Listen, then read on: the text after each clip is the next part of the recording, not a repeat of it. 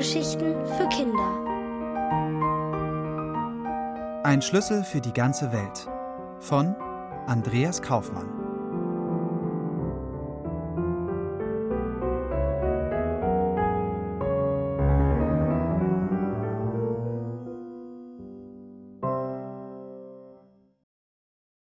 Wer sucht, der findet was anderes.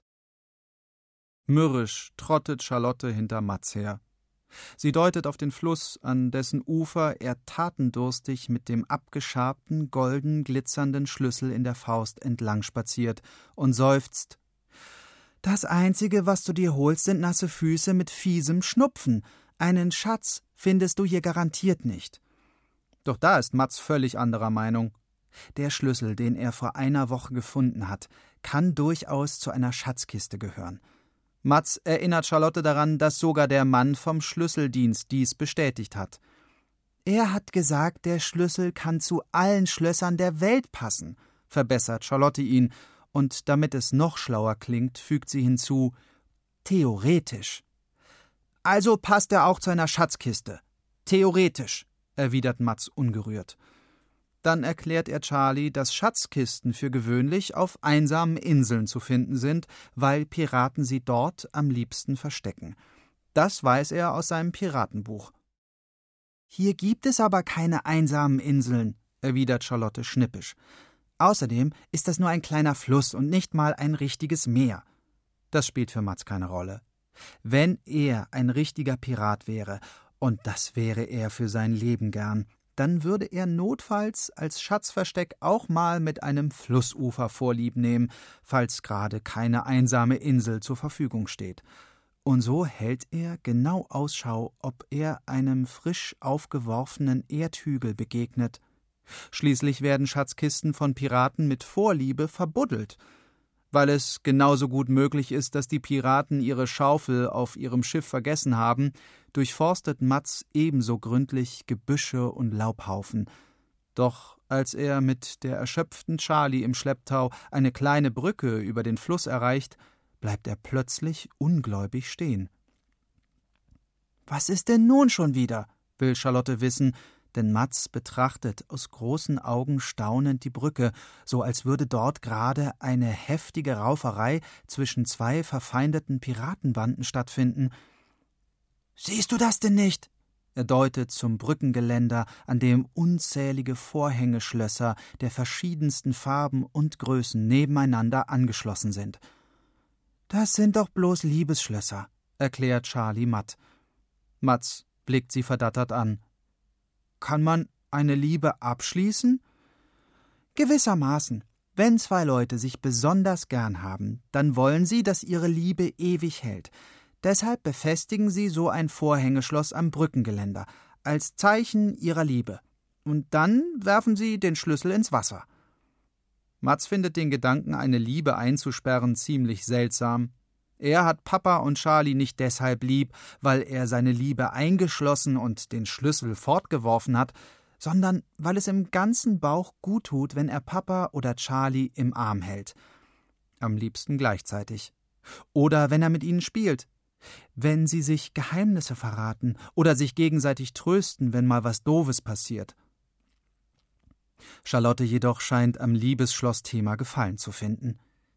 Dein Schlüssel gehört sicher zu einem von diesen Vorhängeschlössern, erklärt sie voller Überzeugung. Vielleicht hat ein Vogel ihn aus dem Wasser gepickt, ein Reiher oder ein Storch, weil er dachte, es ist ein glitzernder Fisch, und als er seinen Irrtum bemerkt hat, hat er ihn wieder ausgespuckt.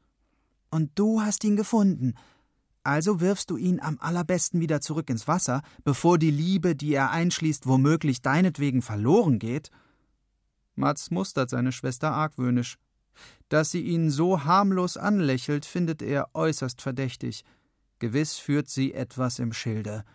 Das denkst du dir doch bloß aus, weil du meinen tollen Schlüssel am liebsten los wärst. Stimmt's? fragt er. Na und? mault Charlie ertappt. Machst du doch auch die ganze Zeit. Dir Geschichten über den Schlüssel ausdenken. Da werde ich das wohl auch mal dürfen. Natürlich darf sie das, findet Mats. Geschichten zu erfinden ist fast das Tollste, das er sich vorstellen kann, beinahe so gut, wie sie tatsächlich zu erleben. Trotzdem will er sich nicht mit Charlottes Geschichte zufrieden geben. Sein Schlüssel soll ihn heute ja zu einem Schatz führen. Also tastet Mats sich weiter, Schritt für Schritt am Ufer entlang und blickt sich aufmerksam in alle Richtungen um. Er muss damit rechnen, dass auch andere Banden scharf auf den Piratenschatz sind. Nun trödel doch nicht auch noch rum, schimpft Charlotte und schubst ihn leicht vorwärts. Mats hält erstarrt inne, denn er hat etwas erspäht. Da, flüstert er atemlos und deutet mit dem Finger auf das Krokodil, das er dösend in der Ufersonne entdeckt hat. Das ist doch bloß ein Stück Holz, stöhnt Charlie und holt es mit spitzen Fingern aus dem Wasser, um sich daran nicht schmutzig zu machen. Pass auf, dass es dich nicht beißt, warnt Mats. Dann zeigt er ihr, aus welcher Richtung man am besten auf sein Krokodil guckt, damit es tatsächlich aussieht wie ein echtes Schuppentier. Die lange Schnauze, die Augen, der gezackte Rücken, alles genau zu erkennen. Charlie zeigt sich kein bisschen beeindruckt. Mats kann gerade noch verhindern, dass sie das Krokodilholz zurück ins Wasser wirft. Er lässt es in seinem Rucksack verschwinden und fährt mit seiner Suche fort. Wo es Krokodile gibt, da sind Piraten nicht weit, und wo sich Piraten herumtreiben, da ist auch ein Schatz zu finden. Und tatsächlich, das Krokodil bleibt nicht der einzige abenteuerliche Fund auf seiner Suche. Alsbald gesellt sich ein dünner Ast dazu, der in Wirklichkeit natürlich einen echten Piratensäbel darstellt. Immerhin ist er genauso gebogen und spitz. Ein glitzernder Diamant wandert ebenso in seinen Rucksack wie ein bei einer Wüstenrauferei ausgerissenes Piratenhaar, auch wenn Charlie den Diamanten nur für einen nassen Uferkiesel und das Piratenhaar nur für einen vertrockneten Grashalm hält. Sogar das Steuerrad eines Piratenschiffes vermag sie nicht zu erkennen, denn sie glaubt tatsächlich, es sei nur ein gewöhnlicher Fahrradreifen. Dort geht es nach Hause, sagt Charlotte schließlich und deutet vom Ufer weg eine Straße entlang. Bist du traurig? fragt Mats, weil seine Schwester seltsam bedrückt klingt. Ich nicht, aber du bestimmt, Knöpfchen, meint Charlotte mitleidig.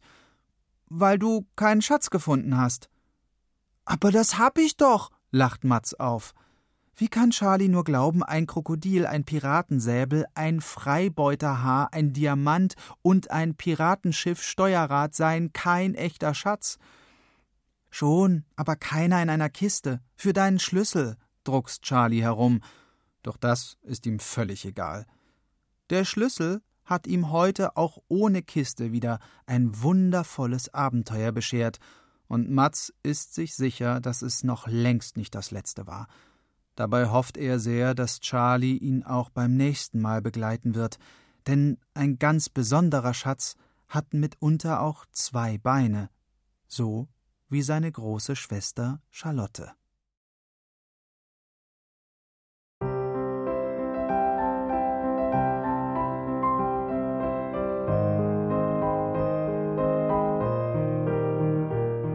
Ihr hörtet Ein Schlüssel für die ganze Welt von Andreas Kaufmann.